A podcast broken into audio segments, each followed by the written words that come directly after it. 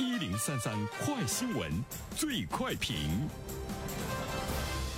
焦点事件快速点评。近日，中国青年报社会调查中心通过问卷网进行了一项调查，显示百分之八十三点六的受访者进行过线下游戏社交，百分之七十三点九的受访者觉得这类游戏有助于拓展社交圈、增加线下联系，百分之九十二点受访者认为线下游戏社交会成为年轻人社交的新方式。那么，有关此现象的评论，马上有请本台评论员袁生。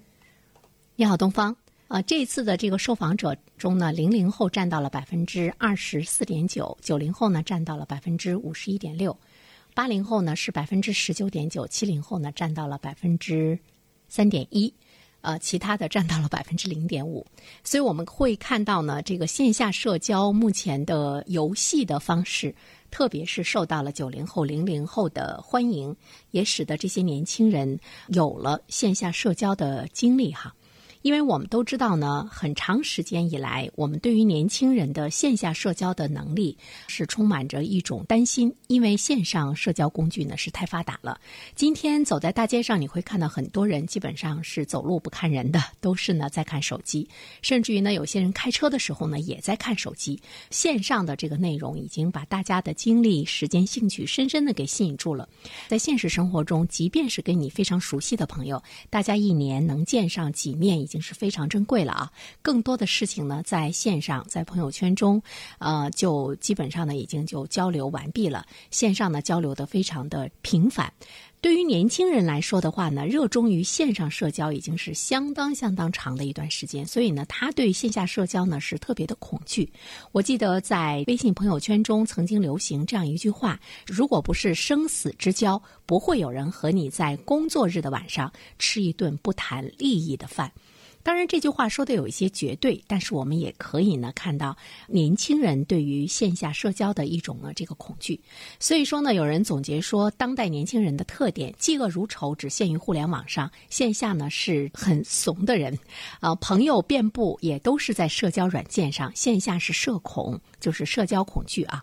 呃，情感大师都是看剧的经验，线下呢是母胎的单身，呃，鸡汤高手。都是别人的经历，线下是玻璃心，这就是呢当代年轻人的特点。如果这么发展下去的话呢，你会看到，其实他们真正的呃面临着一些社会上的现实问题，尤其是和人交往的时候呢，他会这个特别的脆弱。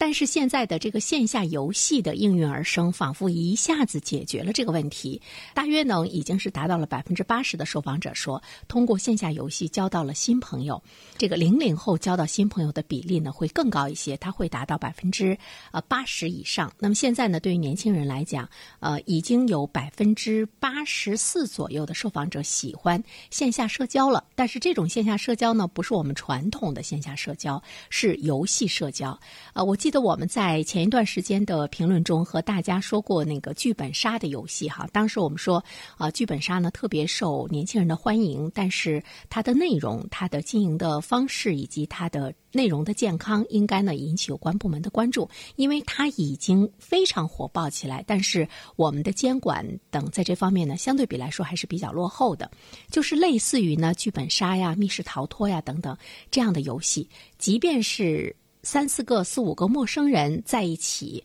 彼此不认识啊，我们来玩这个游戏。一场游戏下来之后呢，你会发现呢，几个小时你就可以在陌生的人群中找到呢和你志趣相投的人。以后呢，或许呢还能成为呃好朋友。这里面呢，就让大家增强了这种线下社交的效果。因为一场游戏玩下来，基本上会持续几个小时。比如说剧本杀来讲，他选择一个历史类的剧本，里面有各种各样的角色，书生啊、侠客呀等等，大家。各自呢来呃串演角色，代入感呢非常强。在这个过程中，其实剧本已经让你们不得不去交流，不得呢不去呢进行探索，不得不去进行合作。这些。线下的社交的方式的是游戏的推动，它对年轻人的线下社交已经产生了巨大的吸引力。在一瞬间，仿佛呢，我们的年轻人已经完全没有了线下的这个社交的恐惧症哈。那么，那么现在的年轻人的这种社交方式，在未来来说，